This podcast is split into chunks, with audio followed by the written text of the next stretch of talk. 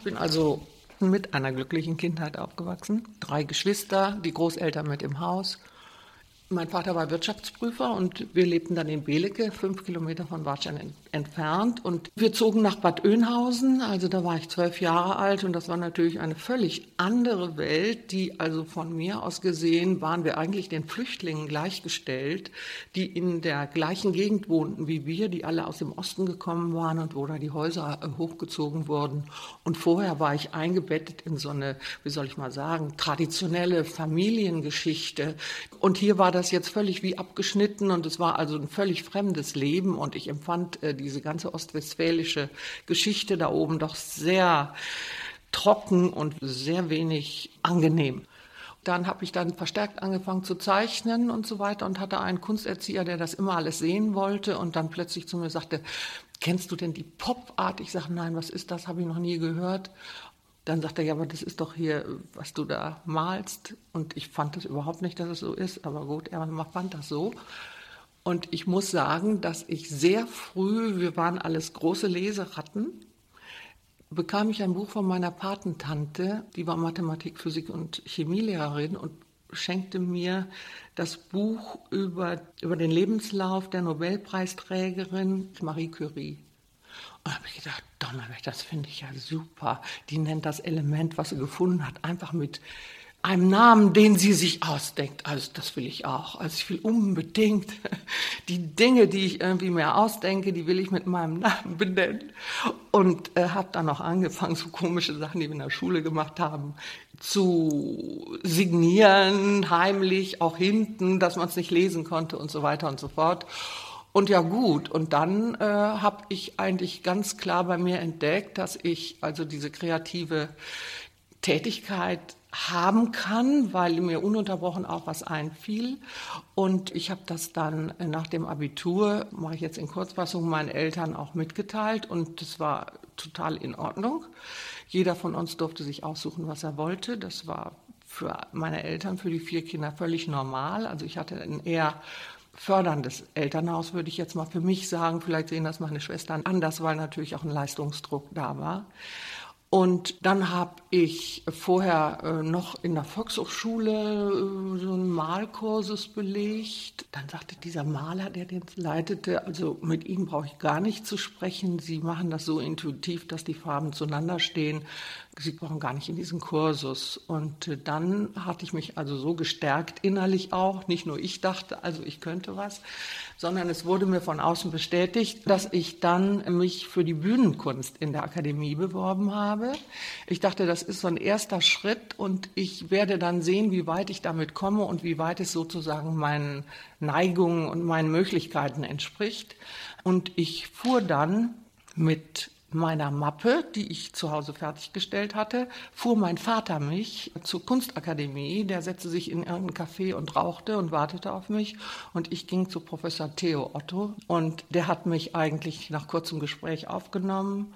Und äh, ich hatte dann nur in seiner Klasse ein erstes Semester zur Probe.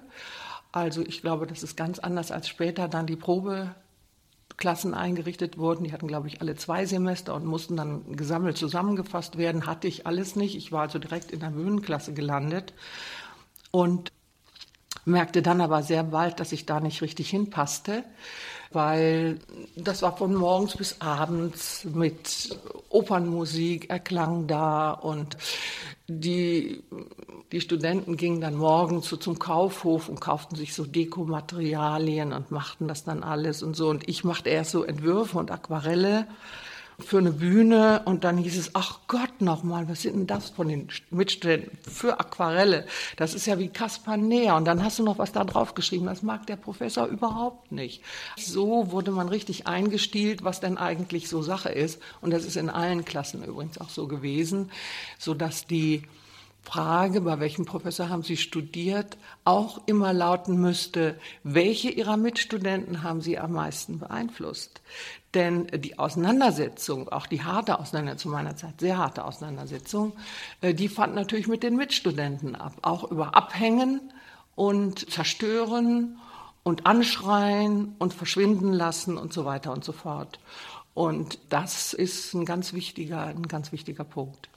Sie haben von einer Polarisierung gesprochen zwischen Abstraktion und Gegenständigkeit. Ich würde das Kampf sagen. Es war ein echter Kampf. Also die Abstrakten verachteten die Leute, die gegenständlich arbeiteten und die, die gegenständlich arbeiten, verachteten die Abstrakten. In dieser Auseinandersetzung wollte ich keine der beiden Positionen beziehen. Auf gar keinen Fall, weil ich fand beide Positionen antiquiert. Auch die Abstraktion war für mich schon eine historisch gegessene Sache, mehr oder weniger. Und wir hatten zwar die wichtigen Vertreter des Informell auch an unserer Hochschule, aber es hat schon mit der Zero-Gruppe hatten die schon dagegen gestunken, aber auch die Zero-Gruppe sowie das Informell, das erschien mir, ich war ja sehr radikal da in meinem Denken als 19-Jährige, doch immer so, als ob die nach dem Zweiten Weltkrieg so ganz schnell den Anschluss an die Internationale haben wollten. Und natürlich war Düsseldorf immer schon sehr stark mit Paris verbunden. Und ich hatte immer so das Gefühl, die wollen eigentlich alle so irgendwie da in Paris ein bisschen Rotwein trinken und einen Kaffee trinken und dazugehören sozusagen, wo doch seit 33 diese internationale Verflechtung mit der Avantgarde einfach abgeschnitten worden ist. Umso interessanter fand ich den Beuys, weil Beuys einfach das nicht gemacht hat, sondern aus meiner Sicht, wenn ich jetzt mal eine Metapher benutze, war er äh, in den Keller seiner Mutter gestiegen sozusagen und hatte das Eingemachte studiert. Und damit meine ich auch, dass er sozusagen die Strömungen des kollektiven Unbewussten, wenn man davon sprechen kann, sehr wohl hm, aufgezeichnet hat für sich oder vielleicht auch selber traumatisiert war durch den äh, Zweiten Weltkrieg und deswegen an dieser Stelle anfing zu arbeiten. Und wir alle hatten ja genau dieses Problem, dass die Väter nicht sprachen über den Krieg. Und wenn jemand an dieser Stelle anfängt zu arbeiten, dann hatte er natürlich meine größte Akzeptanz. Ich kannte zwar wie alle seine Arbeiten nicht, ich wusste aber, dass er Aktionskünstler war und äh, wusste, dass er mit den Fluxusleuten in Verbindung stand. Insofern war dieser, dieser Kampf zwischen Abstraktion, um da nochmal darauf zurückzukommen, und gegenständlich auch deswegen komisch, weil schon ganz andere Dinge so im Werden waren. Es waren die Aktionen, es waren dadaistische Elemente ja sowieso schon bekannt und das kam da alles überhaupt gar nicht vor. Und deswegen dachte ich, mein Gott, wie kann das denn sein, dass man sich darüber noch die Köpfe zerbricht? Und natürlich gab es solche, die, das habe ich ja später begriffen, die schon sehr stark eben ihre Position finden wollten und ihre Handschrift finden wollten, um dann auch sehr schnell nach den acht Semestern in einer Galerie anzukommen. Diese Gedanken waren mir völlig fern. Und ich weiß ganz genau, äh, als ich an die Akademie kam, ich, ich weiß nicht, ob es das zweite Semester war, als Beuys diese Aktion zum Beginn des Wintersemesters in der Aula gemacht hat. Und ich dachte, aha, mh, äh, ja, das hört sich schon mal irgendwie an. Dann erfuhr ich auch, dass zum Beispiel die Frau des AStA-Vorsitzenden, die Karin Dürr, hatte sehr früh diesen hm, Artikel Eine neue Ästhetik von der Barbara Rose übersetzt, den es nur in amerikanisch im Prinzip gab, also über den Minimalismus.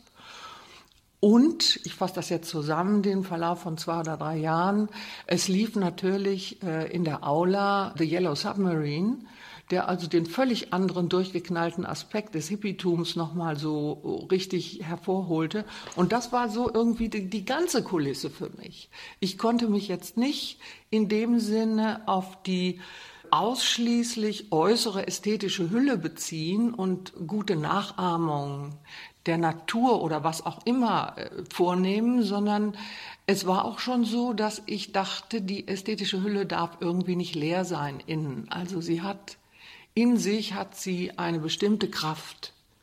Und ich habe mich deswegen also von der Leinwand abgewendet. Und mein allererster Beitrag bei einem Rundgang 69 war eine Vitrine mit gekeimten Getreidekörnern und mit einem entsprechenden Buch, kleinen Buch daneben, wo dieser Prozess nochmal irgendwie dokumentiert war und abschloss mit einer Raute von Salmiak-Pastillen zum Beispiel. Mäuser machte zur gleichen Zeit, deswegen weiß ich das ganz gut, dass er mit mir gekommen ist, stellte eine Portion Pommes frites dahin mit Ketchup und Mayonnaise und schrieb Ketchup und Mayonnaise Pommes frites 60 Pfennig oder was. In meinem Gefühl waren also völlig andere Linien auch als nur die Linien Aktzeichnen, Tonplastiken formen, auf Leinwand mit Öl malen. Ich habe zwar diese Techniken, besonders das Freihandzeigen, das Zeichnen habe ich immer mitgemacht, bei Krummenauer damals sogar, das war eigentlich für die Architekten gedacht.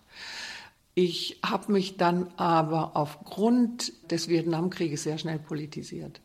Also es war so, als äh, Theo Otto dann starb plötzlich, war auch ich mehr oder weniger etwas verwaist und habe mich dann gleich, obwohl ich gerade einen neuen Freund kennengelernt hatte, in ähm, Bonn eingeschrieben, in Philosophie, vergleichende Sprachwissenschaften und asiatische Kunstgeschichte, weil ich war, ich wollte einfach alles immer so wissen habe da sogar eine Wohnung bezogen und fuhr dann immer hin und her und schrieb mich gleichzeitig bei Dieter Roth ein, was eine sehr, sehr gute Erfahrung für mich war. Also Dieter Roth war ein sehr, sehr guter Lehrer. Äh, er hatte äh, die Möglichkeit, uns jede Art von Freiheit zuzugestehen. Also ich denke noch an das Brötchenbett, was da entstanden ist. Also ein Bett aus Brötchen, was natürlich sofort von der von der Leitung der Akademie konfisziert worden ist, weil die Mäuse da angezogen würden.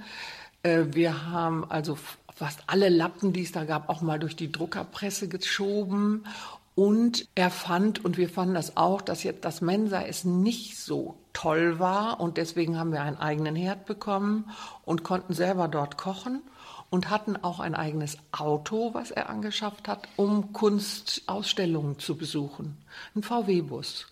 Und gleichzeitig verschaffte er uns noch den einen oder anderen Job. Ich zum Beispiel konnte mit, oder Henning und ich konnten bei seiner äh, Frau Janone, Dorothee Janone, die bunten Pergamentfiguren auf äh, Holz ausschneiden und aufkleben. Und das haben wir alles gemacht und das war auch ganz wunderbar.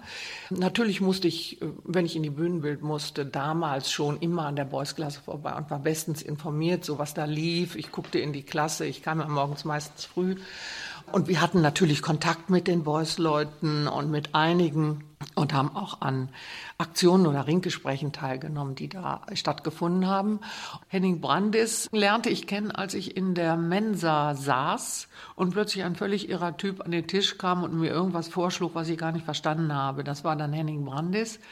Der wechselte dann sofort von Kassel nach Düsseldorf wo schon ein Freund von ihm war, der auch gewechselt hatte. Und ja, wir haben uns dann kennengelernt und sehr schnell auch zusammengearbeitet. Also wir waren nicht so ein Paar, was jetzt auf Familiengründe und Kinder aus war, sondern eher auf eine Zusammenarbeit in der Kunst. Ich erinnere, das muss ich unbedingt jetzt erzählen. Beuys war natürlich sehr stark doch an den Sachen interessiert, die Henning machte, auch die er gesammelt hatte. Henning sammelte damals schon sehr stark Materialien, die aber sehr Beuys-affin waren. Ich wollte das nicht, diese bräunliche, dunkle Geschichte, die doch sehr, ähm, ja, düster zum Teil auch war und vielleicht auch so einen 30er Jahre verstaubten Duktus irgendwie hatte.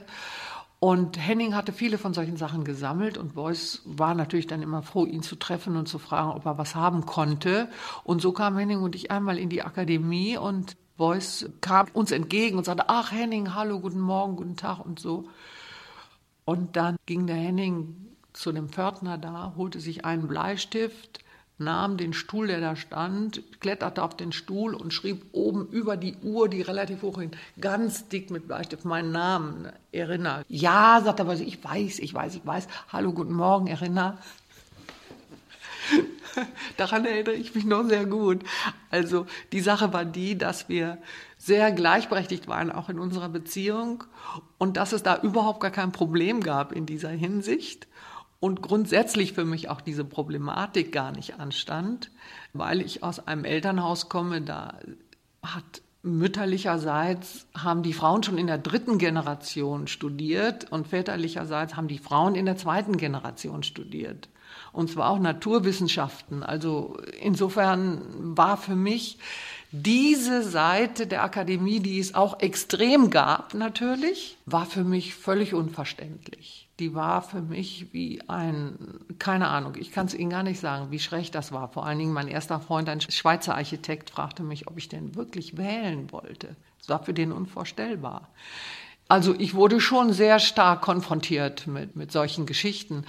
Aber um zurückzukommen zu Henning Brandis, Henning Brandis war und ist wahrscheinlich auch immer noch ein sehr, sehr kreativer Mensch.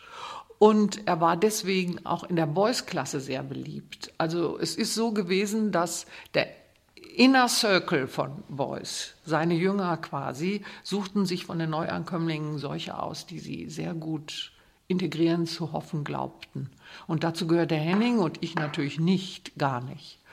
Deswegen gab es da auch eine Unterschiedlichkeit, aber war alles in Ordnung, war überhaupt gar kein Problem. Dann hatte Jörg Immendorf äh, die Parole ausgegeben, also für die Lidl-Woche, hier können wir liegen, hier können wir lieben.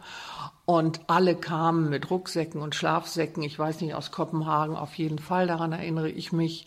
Das war so ein Aufstand in der Akademie und so ein Rumoren, dass auch die Professoren gar nicht wussten, wie sie sich verhalten sollten. Ich glaube, der Philosophieprofessor Warnach hat sich solidarisiert, erinnere ich mich. Aber der Direktor beschloss, dass also die Akademie komplett geräumt werden müsste. Und dann war die Akademie geschlossen. Das war 69.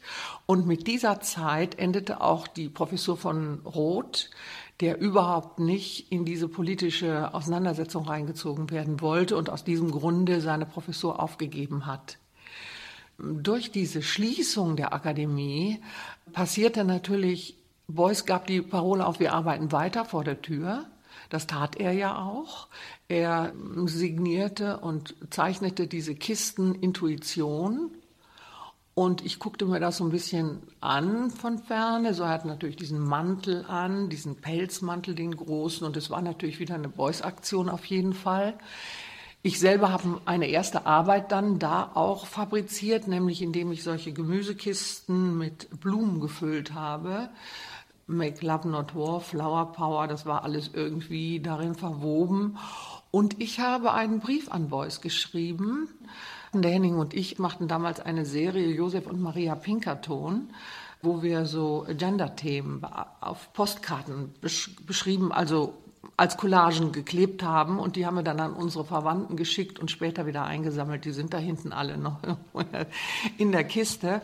Und wir nannten uns Josef und Maria Pinkerton nach diesem Detektivpaar. Und dann habe ich ihm einen Brief geschrieben als Maria Pinkerton. Und zwar habe ich ihm diese Intuition habe ich danach gemacht, also auf einem Zettel und habe drunter geschrieben Eitelkeit Fragezeichen und habe ihm das geschickt mit Absender. Dann hat er mir zurückgeschrieben, hat er mir zurückgeschrieben äh, auf einem Zeitmagazin, wo er vorne abgebildet war. Das wollen wir doch nicht hoffen. Und ich weiß, das Schloss, Schloss Meuland hat den ersten Teil dieses Briefes, also meine Anfrage in Ihrem Archiv. Ich habe hier die zweite, die Antwort von Beuys. Und ich habe ihn also sehr kritisch betrachtet, unter, auch unter dem Aspekt der Öffentlichkeit, meinetwegen jetzt sage ich mal mit, heutiger, mit heutigem Vokabular des Marketings.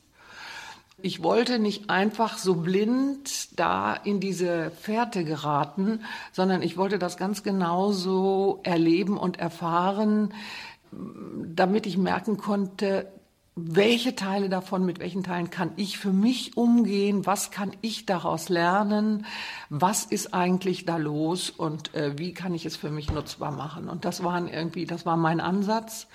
Und deswegen bin ich dann direkt nach 69 in die Boys-Klasse gegangen ich muss allerdings erwähnen, dass es vorher noch eine wichtige Ausstellung gab im Schloss Charlottenburg in Kopenhagen.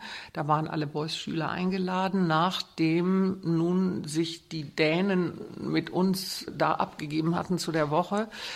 Da ist eine sehr frühe Arbeit von mir entstanden. Ich habe also Wäscheleinen durch den Raum gespannt und einfach Betttücher und solche Sachen da aufgehängt. Und, und danach durch die Politisierung war das die große Überschrift wie können wir in die ästhetische Diskussion äh, politische Notwendigkeiten einbringen? Und da war für mich der Ansatz ganz wichtig in die ästhetische Diskussion. Ich wollte also kein Politiker werden und ich wollte auch nicht sozusagen meine fachspezifischen Interessen einfach loslassen und sagen, nee, das hat alles gar keinen Sinn. Das haben ja dann andere getan. Es war ja auch so eine so ein Narrativ in der Luft. Äh, auf keinen Fall Psychologie studieren. Das ist also nur, hilft nur irgendwie dem Kapital, die repressiv verarmten und intuitiv leeren Menschen der Arbeit wieder zu reproduzieren. Und Soziologie natürlich auch gar nicht. Und ja, es war also eine sehr umfassende Geschichte, die da in der Luft hing. Und natürlich war der Vietnamkrieg auch das, was alle sehr stark empört hat. Und ich hatte schon zu Hause in Bad Oeynhausen hatte ich natürlich schon Kontakt mit John Weiss und mit Bob Dylan, das war völlig klar. Also man blieb gar nicht davon unberührt, aber anscheinend doch viele sind davon unberührt geblieben. Aber ich war in diesem ganzen Kreisel, sage ich jetzt mal, von Informationen, von Interessen, von Fragestellungen, war ich also voll involviert, muss ich sagen, wirklich für mich selbst und ich fand das sehr gut, dass Beuys mal irgendwann auch von sich gab. Es sollte auch wirklich die Kunst in die neue Zeit gerettet werden. Also das war im Prinzip auch mein Ansatz. Mein Ansatz war ganz klar, welche Ästhetik sozusagen ist die des 20. und 21. Jahrhunderts. Wir können jetzt nicht epigonenhaft nochmal weiter die Moderne äh, nachäffen. Wir können aber auch nicht, das war auch so eine, es war eine Richtung an der Akademie, wir können aber auch nicht einfach so etwas übernehmen, ohne zu wissen, welche Sinnhaftigkeit das in sich selbst hatte. Und da meine ich jetzt bestimmte Aktionen oder bestimmte Stilrichtungen auch, die aus der Kunst kamen natürlich. Ich habe die von ferne gesehen. Ich fand es prima, dieses Baby von Jörg. Ich fand auch diese comichaften Gemälde, fand ich super. Ehepaar mit Ei im Bett. Ich fand die Chris Reinecke prima da. Äh, sie habe ich, also von fern, man muss sich vorstellen, das waren für mich ältere Studenten. Die machten so ihr Ding und ich dachte, ja, okay, kann man akzeptieren, ist in Ordnung, mhm, was die so machen, aber ich habe mich nicht besonders darum gekümmert. Und als aber zur Lidl-Woche jeder aufgefordert wurde, zu arbeiten in dieser Lidl-Woche, sollte ja nicht nur da irgendwie gekifft werden, sondern sollte da gearbeitet werden, hatten der Henning und ich eine Projektion der Eingangstür auf die Erde gemacht. Und das passte einigen aus anderen Klassen gar nicht, die gesagt haben, das geht jetzt nicht, dass dieser Vorraum auch noch von den Boys-Leuten bespielt wird und das können wir überhaupt nicht akzeptieren und haben das dann zertrampelt, diese Arbeit. Ich bin erst, also damit war überhaupt noch nichts mit Lidl. Ich fand, da waren auch so mehrere junge Männer. Es gab da den Lidl-Raum und so. Das war für mich erstmal nicht so interessant. Aber durch diese Akademieschließung und dieses Durcheinander der verschiedenen Klassen, die dann sich vor der Akademie trafen, da fand auch ein engerer Austausch statt, so dass zum Beispiel zur Weihnachtszeit wurde dann vor der Akademie ein Weihnachtsmarkt von den Studenten aufgezogen, wo sie ihre kleinen oder größeren Arbeiten an die Düsseldorfer Bürger verkaufen sollten. Und ich hatte einen Ständer dabei, das weiß ich noch ganz genau. Den hatte ich mit kleinen, ausgeschnittenen aus Sperrholz Vögeln, die bunt bemalt waren, behängt auf Leinen und wollte die einzeln verkaufen als Christbaumschmuck. Und Dieter Roth versuchte mich vergeblich davon abzuhalten. Also das kann ich sofort, lass uns das doch in das Museum in Amsterdam, ich weiß nicht zu welchem er da Kontakt hatte, lass uns das doch dahin, das ist doch so toll und verkauf das doch nicht, geh da doch nicht hin zu diesem, zu diesem Weihnachtsmarkt, was willst du denn mit diesen und so weiter und hat also wirklich sein Bestes versucht, aber ich war eben einfach überhaupt nicht zu belehren in diesem Punkt. Und an diesem Weihnachtsmarkt waren viele Studenten mit ihren Arbeiten da. Abgesehen davon, dass auch in der Akademie natürlich den Rundgang, durch den Rundgang konnte man sehr gut sehen, wer was gemacht hat.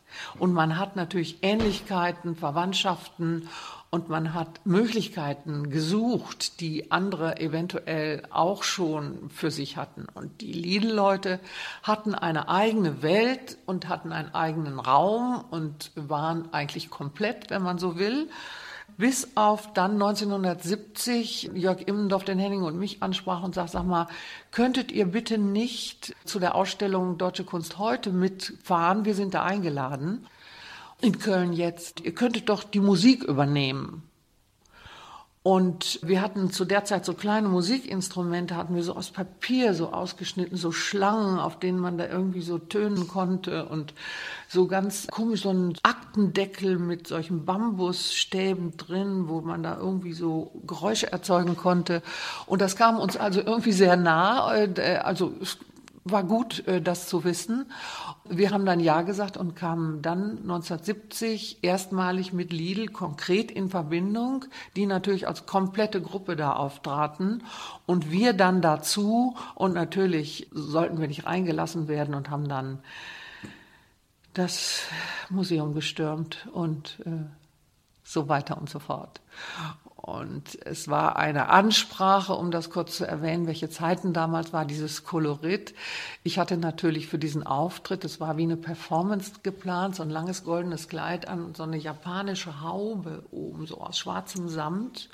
Und wir wollten, auf der Bühne stand ein Flügel und auf diesem Flügel wollten wir einfach improvisieren. Ich hatte ja Klavierunterricht gehabt und improvisierte irgendwie ganz gern, äh, improvisieren und der Henning wollte dann mit diesen eigenartigen, selbstgebauten Instrumenten mich da begleiten, aber dazu kam es überhaupt nicht, denn schon während der Eröffnungsrede ging plötzlich der Feuerlöscher los, egal durch wen, ich weiß es nicht, also ganz sicher nicht durch die Lidl-Leute und der ganze Raum versank im Nebel. Chris Reinecke, die vorne in der ersten Reihe saß und so mehr aus Ironie einen Strauß mit Tulpen in der Hand hatte, sah ich dann, nachdem der Nebel sich gelichtet hatte, da sitzen und die Tulpen hatten alle keine Köpfe mehr. Sie hatte um sich geschlagen, irgendwie, weil sie nicht wusste, was da war. Und natürlich hatte das dann böse Folgen. Nicht nur, dass sich die Lidl-Leute auf sozusagen den Raum beschränkt haben, der ihnen vielleicht zugewiesen worden war. Die truppten im ganzen Museum rum und da war natürlich Gerhard Graupner mit seinen sensiblen Farbkissen und da spielten die Ball und was weiß ich, da war sofort der Polizeieinsatz klar und wer wurde als erstes, sollte als erstes abgeführt werden, das war natürlich Henning, der sah immer am schrägsten aus. Ich hatte aber an dem Tag so von der Drogerie Brück hatte ich so kleine Lippenstifte gekauft, so Probelippenstifte, die, die beendete ihr Engagement in der Drogerie. Und äh, als Henning sein Personal, den hatte ich ihm gegeben, er sollte die in seinen Manteltaschen verwahren. Und als er nun seinen Personalausweis zeigen sollte, holte er einen nach dem anderen von den Lippenstiften und malte sich die Lippen an. Und die Polizisten standen vor ihm und waren völlig paralysiert. Und dann habe ich die Situation ausgenutzt und dem einen so die Kappe weggeschnippt und der rannte dann auch dahinterher, um die zu holen. Und dann konnte Henning verschwinden und dann gab es in Köln eine ich kann es ja heute ruhig sagen, die Suche nach einer großen, schlanken, schwarzhaarigen Frau wegen Gefangenenbefreiung. Also das heißt, was ich damit sagen will, Antworten des Staates, die Antworten der Polizei, die Antworten der sogenannten gesettelten Menschen, sage ich jetzt mal, war auch stark übertrieben auf die teilweise sehr kindischen oder kindlichen Scherze und ich meine auch die Hausbesetzungen, ja, die wir gemacht haben. Wir wussten ja, die kommen nach 20 Minuten. Was hätten wir gemacht, wenn die nicht gekommen wären? Dann hätte die ganze Aktion wäre gestorben gewesen. Also insofern war diese dann die Geschichte mit Lidl klar. Allerdings muss ich sagen, hörte Lidl in der Sekunde auf zu existieren. Also alle, die zur Lidl-Gruppe gehört haben, blieben gar nicht mehr in der Lidl-Gruppe. Ich weiß nicht warum. Äh, das müsste man, hätte man eigentlich Jörg oder Chris fragen müssen. Nur, glaube ich, Christian Göldenburg blieb zurück. Und dann, als Jörg ganz diese Lidl-Geschichte aufgegeben hatte oder nicht aufgegeben hatte, wie sich im Nachhinein ausstellte, äh, kamen wir zu dem Ergebnis, Henning Brandes, Christian Göldenburg, Chris Reinecke, Jörg Immendorf und ich, in der Neubrückstraße 14 direkt aus der Akademie heraus, das war ganz wichtig für uns, aber sehr stark in der Nähe, ein Büro Olympia zu eröffnen. Und Büro Olympia hieß es deswegen, weil eben Jörg die Parole ausgab, wir fahren dahin nach München, dann schwimmen wir einfach mit und wir laufen mit, was sollen die machen? Das, so waren früher die mm, Olympischen Spiele sowieso. Äh, dass da nur nach den Rekorden gearbeitet wird, das sollte natürlich nicht so sein. Und das haben wir auch eine Zeit lang gemacht. Und da hat Jörg eigentlich immer noch seine Lidl-Idee weiter gesehen in diesem Projekt. Wir anderen aber überhaupt gar nicht. Also ich schon mal überhaupt nicht. Ich fand es sehr interessant für uns, dass wir ein Schaufenster hatten. Und für mich war das Schaufenster von dieser eigenartigen, von dem Tabakladen mit dem, mit der Lampe Tropenzierde darüber, war für mich eigentlich der Raum, in dem jetzt eine ästhetische Auseinandersetzung stattfinden konnte. Also wie ein Bild im Prinzip. Jeden Monat wurde die Dekoration geändert, aber es ergab sich dann immer ein Bild. Ich glaube, ich habe auch noch einige dieser Aufnahmen, das haben wir dann dokumentiert, habe ich noch da, so dass für mich da auch wieder die Ästhetik zusammen mit anderen möglichen Inhalten oder anderen Möglichkeiten einfach zusammenfloss in dem Projekt. Natürlich, weil die Akademie ganz nah war, waren wir da auch noch. Wir waren noch Studenten, Jörg Immendorf nicht mehr. Und wir haben dann beschlossen, die Rote Zelle Kunst zu gründen noch. Wir hatten natürlich das Gefühl, dass es nicht geht, sagen wir mal, die ästhetischen Errungenschaften des Suprematismus und des Konstruktivismus einfach nur abzukupfern, sondern die sind ja ganz genau in einer Situation entstanden, nämlich der russischen Revolution. Und ich glaube, dass es eine sehr schwierige Sache gewesen ist, sich in so einen Zustand zu versetzen, dass man sowas wie so ein schwarzes Quadrat malen konnte. Es war mir also völlig klar, dass irgendwie das Ganze vom Inneren ausgehen musste. Und an der Stelle traf ich mich natürlich wieder mit Beuys. Und die Fenster, die da zum Beispiel entstanden, das war zum Beispiel einmal zur kubanischen Zuckerernte ich glaube, da stand sogar so ein kleiner Spielzeuglastwagen drin und es waren irgendwie Transparente mit den äh, Zuckerrohrgeschichten und solchen Sachen. Und natürlich auch wollten wir an der Kommunalwahl teilnehmen und hatten dann so ganz eigenartige Wahlplakate von fiktiven Personen. Die hatte Jörg gemalt, die hingen dann da drin. Und dann hatten wir auch Kontakt zu den Indianern nach Alcatraz aufgenommen, wo dann eine Indianerin kam und dementsprechend sah dann auch ein Fenster aus. Also das war jetzt die Zeit, die gleichzeitig in der Akademie, aber auch außerhalb der Akademie lief. Und in der Akademie konnte ich das gut nachempfinden, dass ähm, Beuys die Freiheit des Menschen an die erste Stelle stellte, die Selbstverwirklichung, ähm, die soziale Plastik, die aus dem erweiterten Kunstbegriff resultierte. Aber für mich war es so, das war seins sozusagen. Ich war nicht aufgerufen, dieses zu lernen und zu übernehmen, in gar keinster Weise. Und ähm, das hat er auch nie verlangt und auch, glaube ich, nie gewollt. Ich weiß es nicht. In der Hoffnung, in Hoffnung hat er immer, dass jemand den erweiterten Kunstbegriff irgendwie fortführt in der eigenen Arbeit. Aber ähm, ich muss sagen, er hat alle, also zum Beispiel Leute, die minimalistisch arbeiteten, Leute, die gegenständlich malten, Leute, die malten, in der Klasse belassen. Und die allergrößten Gegner hat er in der Klasse belassen. Also das finde ich seine größte pädagogische Leistung. Er hätte genauso gut sagen können, wie alle anderen Professoren das üblicherweise taten, okay, wenn Ihnen der Lehrstil und der Stoff und alles nicht so richtig liegt, suchen Sie sich einen anderen Lehrer, das wäre durchaus möglich gewesen, gar kein Thema. Aber er hat gerade diese, die so sehr Opposition spielten oder Opposition waren auch und mit einem Bein doch bei ihm waren, die hat er sehr, sehr ernst genommen. Also ich fühlte mich von ihm sehr ernst genommen und er konnte extrem gut zuhören. Und er war aus meiner, aus meiner Sicht war er einfach ein liberaler Anarchist. Also er war vollkommen, hatte er anarchistische Momente, die auch gleichzeitig wieder dadaistisch waren.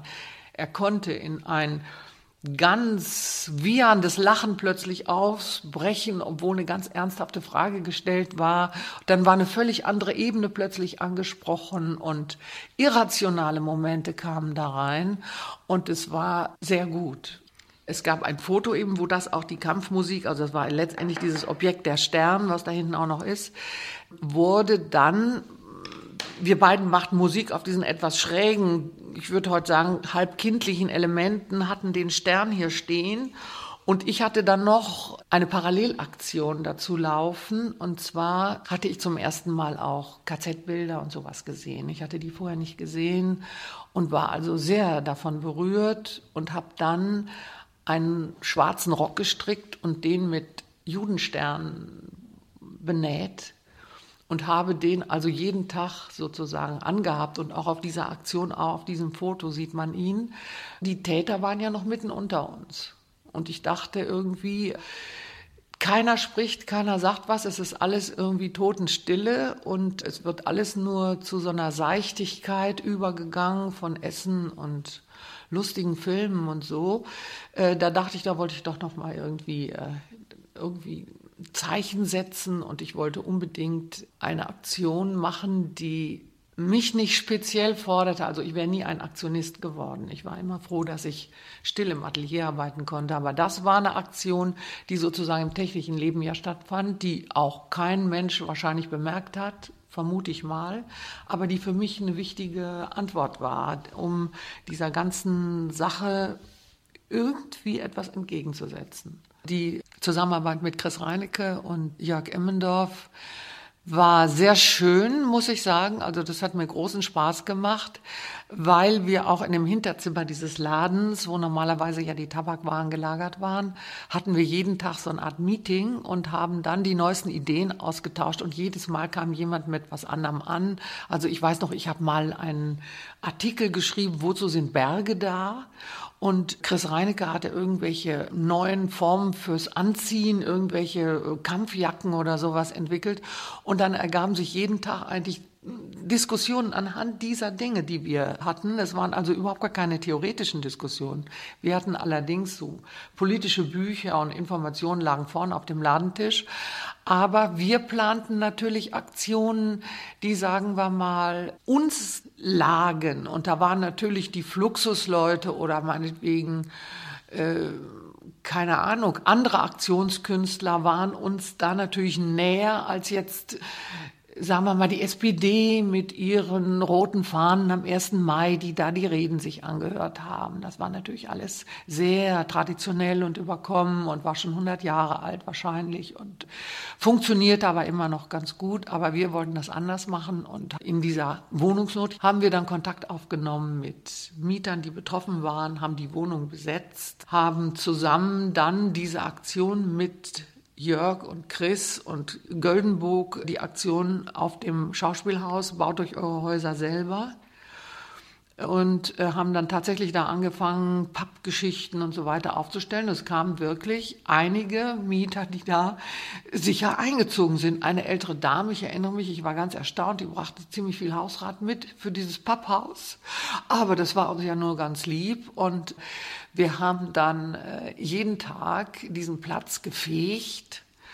Und ich denke, dass auch die Aktion von Beuys, den Karl-Marx-Platz in Berlin zu fegen, dass die auch ein bisschen damit zusammenhing. Allerdings fegten wir den Platz auch, weil Beuys auch jeden Tag in der Klasse fegte. Also das war auch eine äh, Handlung, die den Tag beendete. Ja, sie war an sich eine sehr konzentrierte Handlung und auch ich fege heute noch unglaublich gern. Ich kann das gar nicht sagen. Es ist eine Handlung, die irgendwas abschließt und irgendwas Neues beginnen lässt. In dieser Aktion haben sich dann aber sehr schnell angeblich betroffene Mieter eingemischt beziehungsweise sich bei uns gemeldet. Und es stellte sich dann heraus, dass es DKP-Leute waren, die dann auch sagten, sie könnten eine Suppe anbringen an dem Tag, wo wir da alle äh, waren und so weiter und so fort. Und die wollten dann eigentlich auf die Dauer, äh, dass wir sozusagen in der DKP tätig werden. Aber das war uns ein Graus. Also der real äh, existierende Sozialismus war natürlich für uns das allerletzte. Und äh, die Fraktion gab es ebenfalls an der Akademie mit dem Spartakus. Das war die Studentenorganisation der DKP. Und mit denen haben wir uns nur gefetzt eigentlich. Wir wussten nicht, dass das DKP war, sonst hätten wir natürlich die sofort irgendwie äh, links liegen gelassen. Und das kriegten wir dann nach der Aktion mit und das war für uns dann ganz unmöglich. Da haben wir dann, weiß ich gar nicht, was wir gemacht haben. Wir haben uns von denen losgesagt und haben gar nicht mehr diese Aktivitäten unternommen, weil die sich da enttarnt hatten dann für uns. Und wir wussten ja auch, die wurden von der DDR wahrscheinlich unterstützt, ja, finanziell. Und das wirft aber tatsächlich die Frage auf äh, nach dem real existierenden Sozialismus, der ja sehr präsent war. Und zwar auch natürlich in den Köpfen der Menschen. Sobald irgendeine Aktion stand, stattfand, hieß es natürlich, geht doch nach drüben. Das war also immer so der Kurzschluss, den man hatte. Auch natürlich bei den Vietnam-Demonstrationen. Wir hatten natürlich die Vietnam-Ausschüsse. Äh, wir haben äh, Blutspenden gesammelt, medizinisches Gerät. Das ging alles an die Vietcong. Wir haben also tatsächlich äh, viele Dinge unternommen, um auch die Seite, die gegen die Amerikaner jetzt kämpfte, die für uns völlig sinnlos dort eingesetzt waren oder sich selber dorthin gebracht hatten, haben wir die und natürlich unterstützt. Und diese Vietnam-Ausschüsse wurden ja damals aus Berlin von verschiedenen politischen Organisationen ins Leben gerufen. Und wir hatten jemanden nach Berlin auch geschickt von der Roten Zelle Kunst, um sich zu erkundigen, was da eigentlich los ist, was die Leute machen. Das war Ilona Waldrusch, die kam zurück und sagte, die haben alle kurze Haare. Das war eine sehr gute Zusammenfassung, fand ich.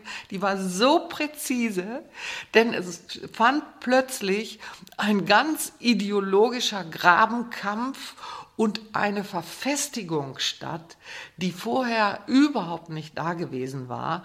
Und es spalteten sich, und es war die KPDAO, also Aufbauorganisation, äh, der wir eher nahestanden. Dann gab es die ML, dann gab es die Trotzkisten, dann es tummelte sich in Berlin alles. Und äh, das mit dem kurzen Haaren fand ich deswegen eine sehr präzise Beschreibung um so diese Ideologisierung und das ein, sich einfügen plötzlich in alles das, was so die Gesellschaft eigentlich immer gefordert hat, schneidet doch die Haare ab.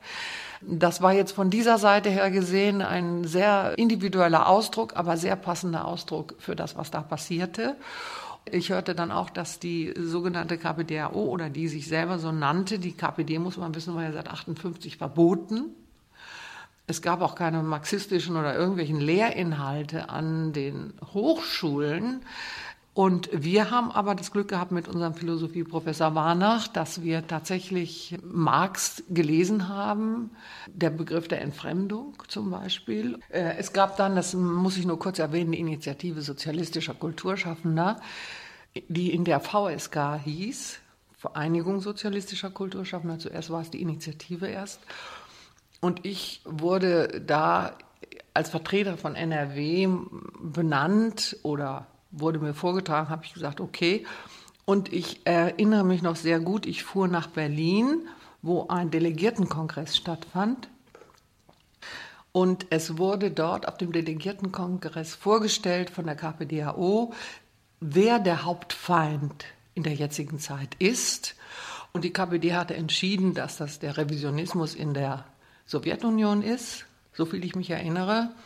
Und ich hatte auch gar nichts dagegen und habe dann gesagt, okay, dann können wir das jetzt hier abstimmen.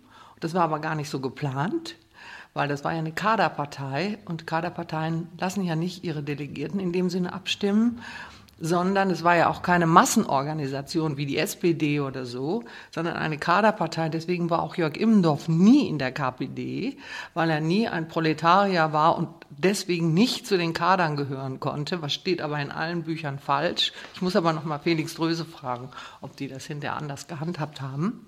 Und ich wollte das dann auf diesem Delegiertenkongress abstimmen und das ging nicht. Und äh, ich wurde sofort eliminiert, weil ich ein kleinbürgerliches Element war. Plötzlich, vorher wurde ich hochgelobt, gerade noch vorher.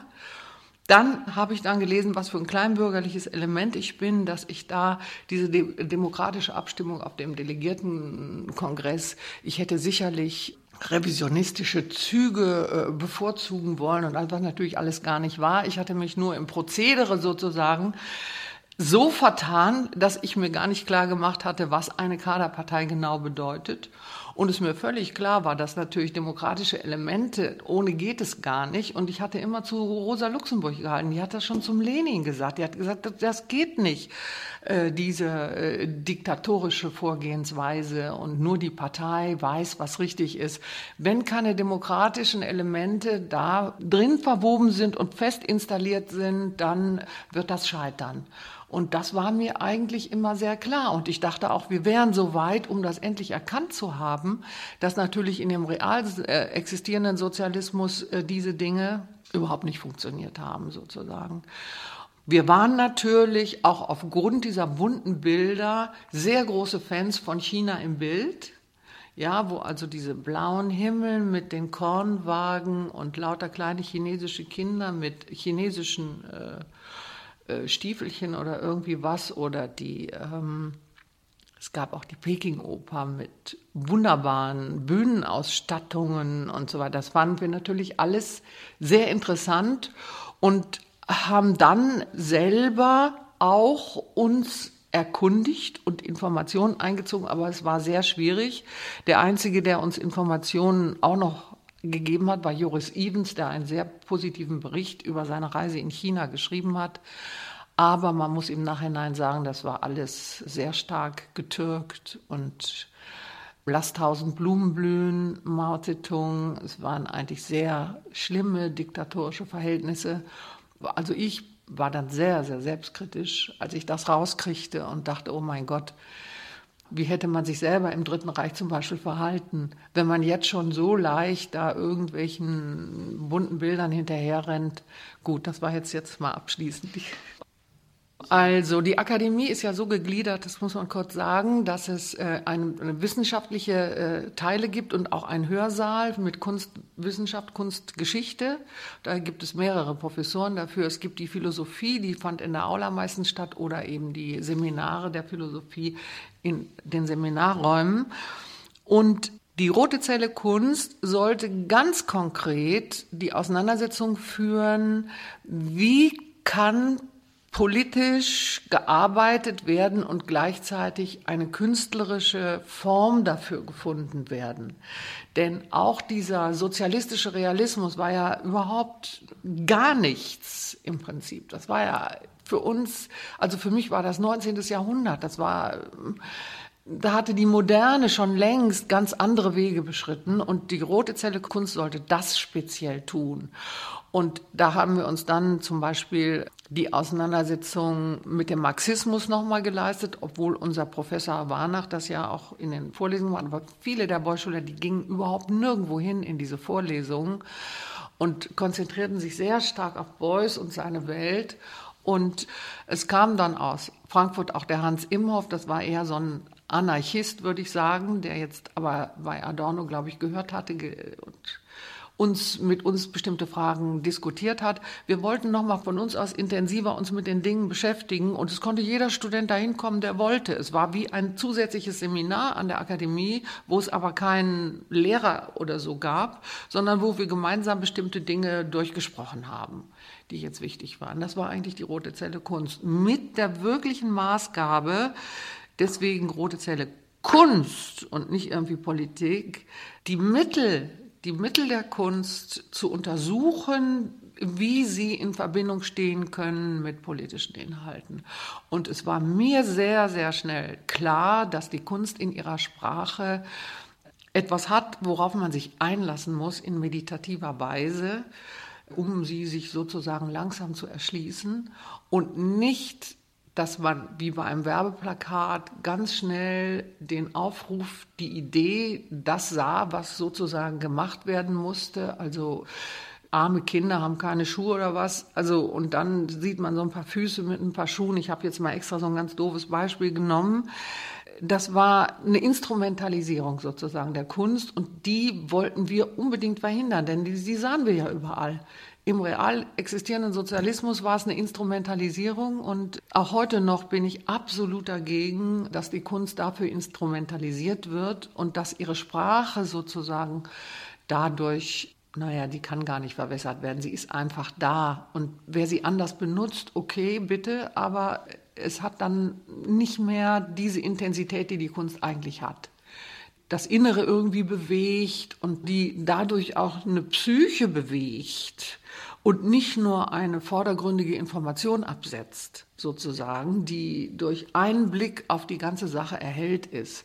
Und das waren die Fragen, die wir in der Roten Zelle Kunst einfach bearbeiten wollten. Und für unsere Arbeit war das wichtig. Und es gab in dem Sinne keinen Professor dafür, der das irgendwie tat. Beuys war schon am nächsten dran, aber alle anderen eher, würde ich jetzt mal sagen, nicht. Als meine eigene Akademiezeit dann beendet war, war ich vollkommen überrascht, dass alle irgendwie einen Galeristen hatten.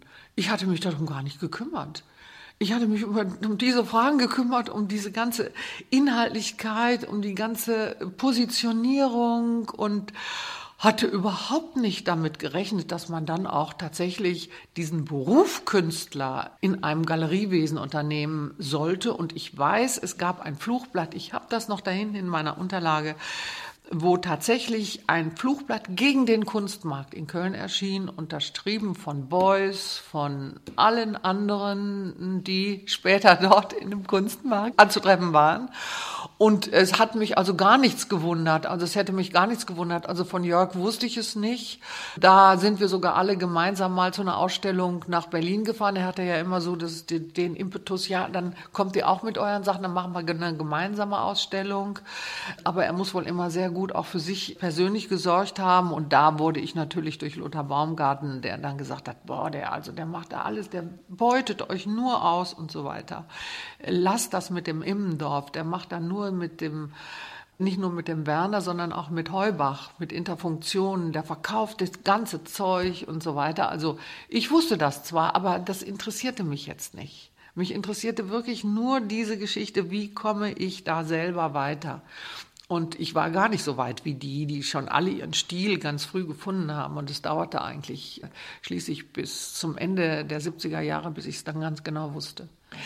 Ich wechselte dann 71, nachdem ich Meisterschüler bei Beuys geworden war, wechselte ich in die Filmklasse und habe dann auch mal meine sogenannten Scheine alle zusammengezählt, weil ich ja immer in diesen Vorlesungen, nicht immer, aber oft in den Vorlesungen war und so weiter, fiel mir plötzlich auf, ich könnte ja einfach das Examen machen und fertig wäre die Lauge. Ich war ja immer als freie Künstlerin eingeschrieben, also als Studiengang Freie Kunst und es gibt auch den Studiengang Künstlerisches Lehramt. Und den hatte ich nie beschreiten wollen, habe ich auch nicht beschritten, aber ich hatte diese Vorlesungen gehört. Und dann habe ich gesagt, okay, dann mache ich auch das Examen, was ich dann gemacht habe und auch ziemlich gut. Ich habe sogar die Referendarzeit gemacht, ziemlich gut, aber dann nur ein Jahr an der Schule verbracht. Ja, Ole Jon Pausen, richtig. Das war eine Errungenschaft von uns. Ich habe ja gesagt, so wie ich gesagt habe, es entstanden überall oder es entstanden an einigen wenigen Stellen Dunkelkammern und wir der Ansicht waren, wir müssen dieses neue Medium mit an die Akademie holen, waren wir auch der Meinung, dass wir den Film als Medium an die Akademie holen müssten. Denn wir hatten schon so mitgekriegt, dass eigentlich die Filmakademien sehr stark für die existierenden Medien schon ausbildeten, also für den WDR und so weiter. Für das und äh, wir hatten gedacht, es wäre sehr gut, dass der Film auch ein Ausdrucksmittel sein könnte für Künstler.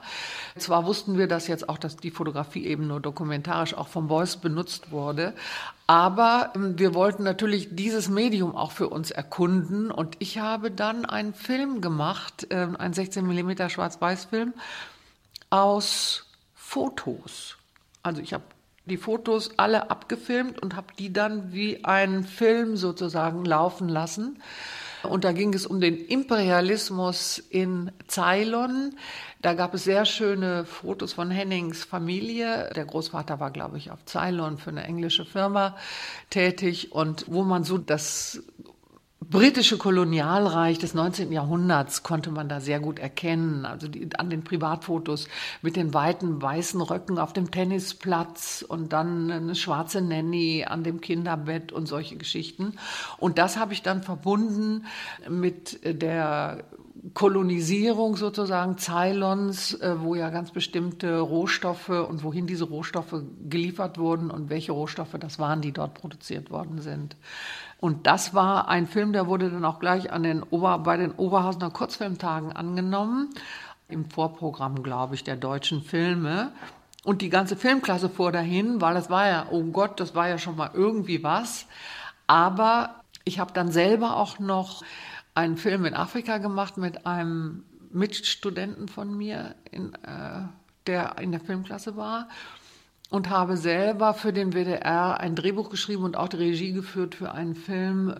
Speisen sind, nein, ne, Geschichten sind Speisen für das Ohr, hieß der Film. Und der kam dann zur Frankfurter Buchmesse raus. Das war für mich eigentlich so eine Möglichkeit, Geld zu verdienen, auch was relativ einfach war.